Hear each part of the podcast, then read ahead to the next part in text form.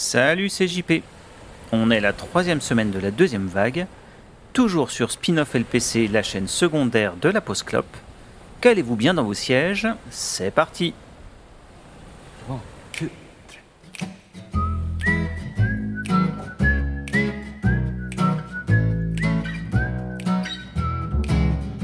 When the second wave is coming, I'm gonna sing my song. I'm gonna dance a little dance, jive a little while, find a way to light up my smile. For the sun is always shining behind the darkest of clouds, and I know we'll find a way through. And everything you do is gonna be alright. Pour ce dernier épisode de la semaine, et dernière étape interaméricaine, nous allons faire escale à Seattle. Et si nous avons abordé depuis lundi des artistes plutôt pop, ce ne sera pas le cas aujourd'hui. Mais ce ne sera pas non plus de grunge dont nous parlerons, encore que le groupe en question a des connexions avec ce mouvement, comme nous le verrons. Non, nous allons parler d'un groupe qui a été important pour le mouvement emo. Ce groupe, c'est Sunny Day Real Estate.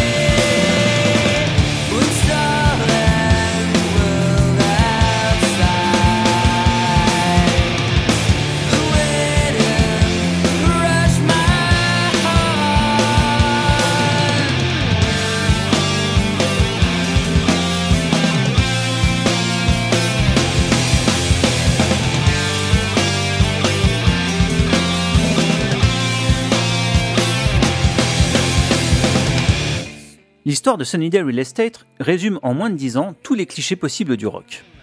Entre séparation et reformation, départ et retour de membres, crise de foi mystique, le groupe ne nous aura rien épargné. L'histoire commence plutôt bien quand sort Diary en 1994 sur le label Sub Pop.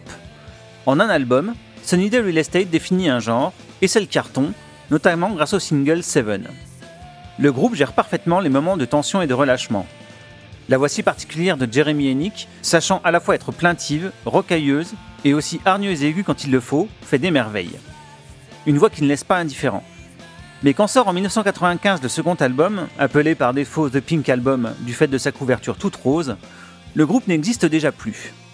Jeremy Hennick, leader du groupe, est en pleine crise mystique. Un newborn Christian qui trouve que la vie de groupe n'est plus compatible avec sa foi. Le batteur William Goldsmith et le bassiste Nate Mendel s'en vont rejoindre l'effectif des Foo Fighters. Bref, le groupe est mort, et l'album n'a été terminé dans la douleur que pour les fans. Un disque plutôt chouette d'ailleurs, même s'il ne respire pas forcément la joie de vivre. Bon, c'était pas vraiment le cas avant, me direz-vous.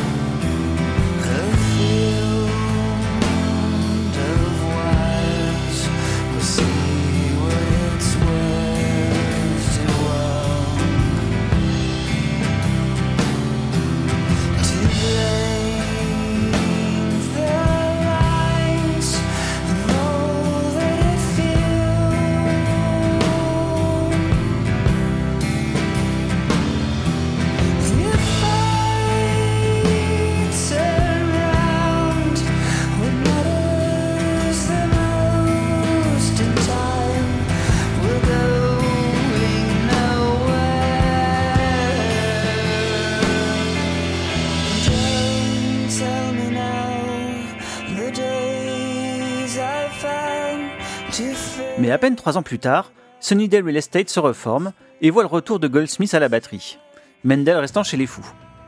Le groupe sort un troisième album, How It Feels to Be Something On, en 1998.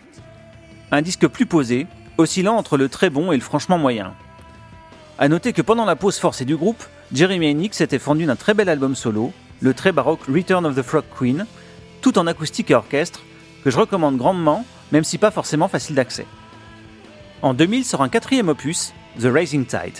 Il s'agit de mon point de vue de leur meilleur album, sombre, profond, intense, sachant puiser dans toutes les facettes du groupe.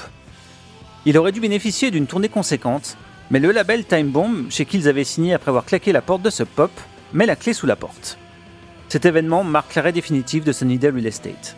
Enick, Goldsmith et Mendel forment alors The Fire Theft le temps d'un disque en 2003. Puis Enick se consacre alors à sa carrière solo. Le groupe se reforme pour quelques concerts en 2009-2010 sans rien produire de nouveau, hormis un titre joué live. Peut-être se reformeront-ils un de ces jours, qui sait. Je vous laisse avec Killed by an Angel, le morceau d'ouverture de The Rising Tide. A très vite et surfez sur la vague.